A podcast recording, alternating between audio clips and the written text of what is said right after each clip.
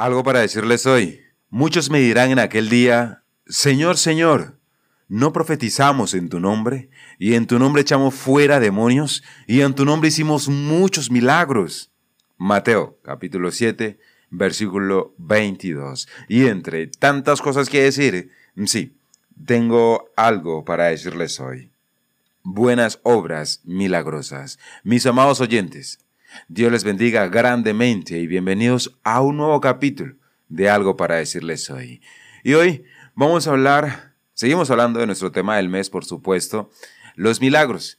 Y el capítulo de hoy está muy relacionado con el capítulo anterior. Así que si no has escuchado el capítulo anterior, pausa este audio y escúchalo primero. ¿Listo?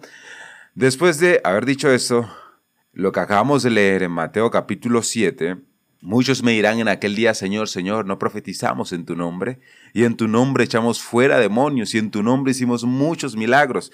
Entonces les declararé, nunca os conocí. Nuestro capítulo anterior. Apartados de mí, hacedores de maldad.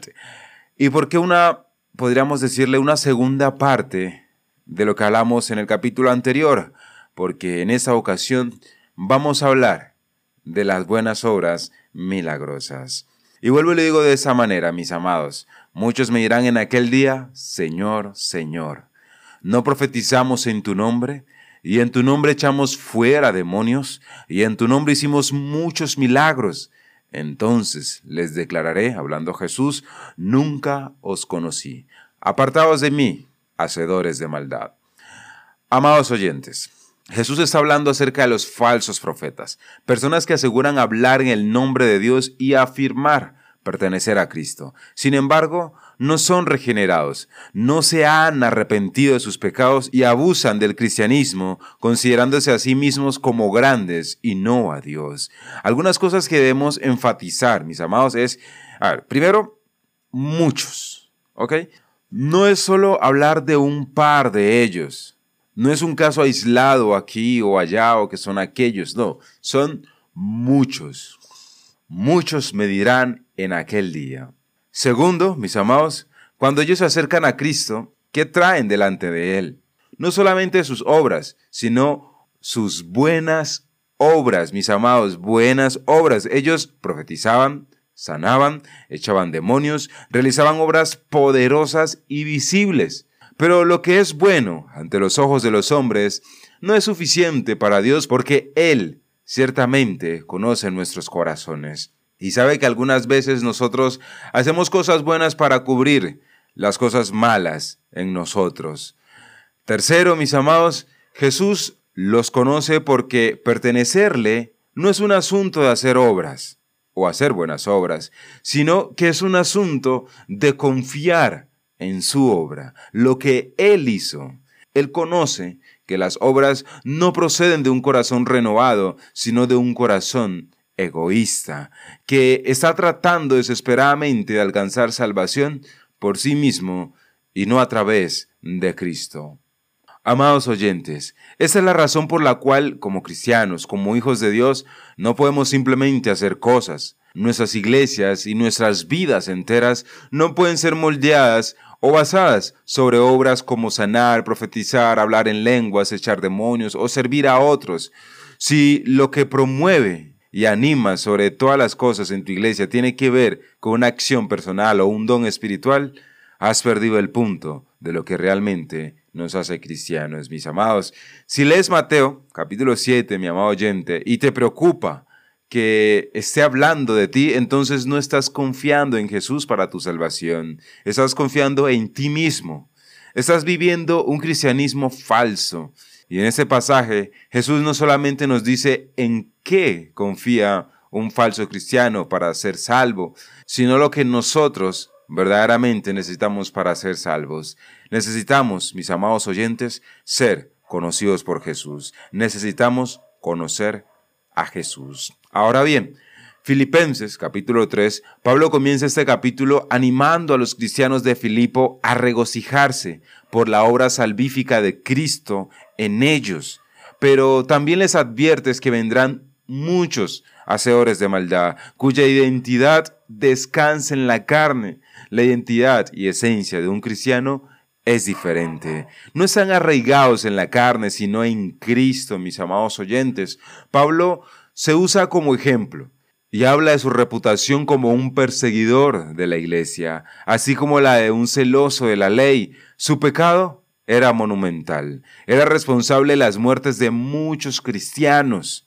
Era también un radical, alguien que podía ser encontrado sin mancha bajo la ley judía. Sin embargo, amados oyentes, esto no significó nada. Todo era basura. Su pecado no era mayor que la gracia de Cristo. Su propia justicia no se comparaba con la justicia de Cristo.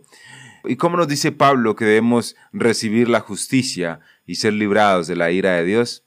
Él lo dice de esa manera en el versículo 10, y es a fin de conocerle y el poder de su resurrección y la participación de sus padecimientos, llegando a ser semejantes a Él en su muerte. Tener fe en Jesús para nuestra justicia es conocer a Jesús. Nuestras vidas e iglesias o congregaciones no deben ser moldeadas por lo que hacemos, deben ser moldeados por lo que Jesús ha hecho.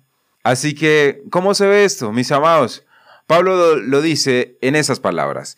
No es que ya lo haya alcanzado o que haya llegado a ser perfecto, sino que sigo adelante, a fin de poder alcanzar aquello para lo cual también fui alcanzado por Cristo Jesús. Hermanos, yo mismo no considero haberlo ya alcanzado, pero una cosa hago, olvidando lo que queda atrás y extendiéndome a lo que está adelante. Prosigo hacia la meta, para obtener el premio del supremo llamamiento de Dios en Cristo Jesús. Así que todos los que somos perfectos tengamos esta misma actitud. Y si en algo tiene una actitud distinta, eso también se lo revelará Dios. Sin embargo, continuemos viviendo según la misma norma que hemos alcanzado. Hermanos, sean imitadores míos y observen a los que andan según el ejemplo que tienen en nosotros. Porque muchos andan, como les he dicho muchas veces, y ahora se lo digo aún llorando, que son enemigos de la cruz de Cristo, cuyo fin es perdición cuyo Dios es su apetito y cuya gloria es su vergüenza, los cuales piensan solo en las cosas terrenales, porque nuestra ciudadanía está en los cielos, de donde también ansiosamente esperamos a un Salvador, el Señor Jesucristo, el cual transformará el cuerpo de nuestro estado de humillación en conformidad al cuerpo de su gloria, por el ejercicio del poder que tiene aún para sujetar todas las cosas a Él mismo Filipenses capítulo 3 desde el versículo 12 hasta el versículo 21. Nuestras vidas, mis amados oyentes e iglesias, no deben ser moldeadas por lo que hacemos, deben ser moldeados por lo que Jesús ha hecho. Estar centrados en el Evangelio significa que nuestra vida e iglesias estarán principalmente orientadas hacia el Evangelio, moldeados por el Evangelio, transformados por el Evangelio y no por nuestras propias obras, mis amados oyentes. No nos dejemos llevar o engañar por buenas obras milagrosas. Recuerda que tu vida debe ser moldeada por lo que Jesús ha hecho. Dios les bendiga grandemente, mis amados. Continuamos en nuestro siguiente capítulo. Bendiciones. Soy B. Jones y esto fue algo para decirles hoy.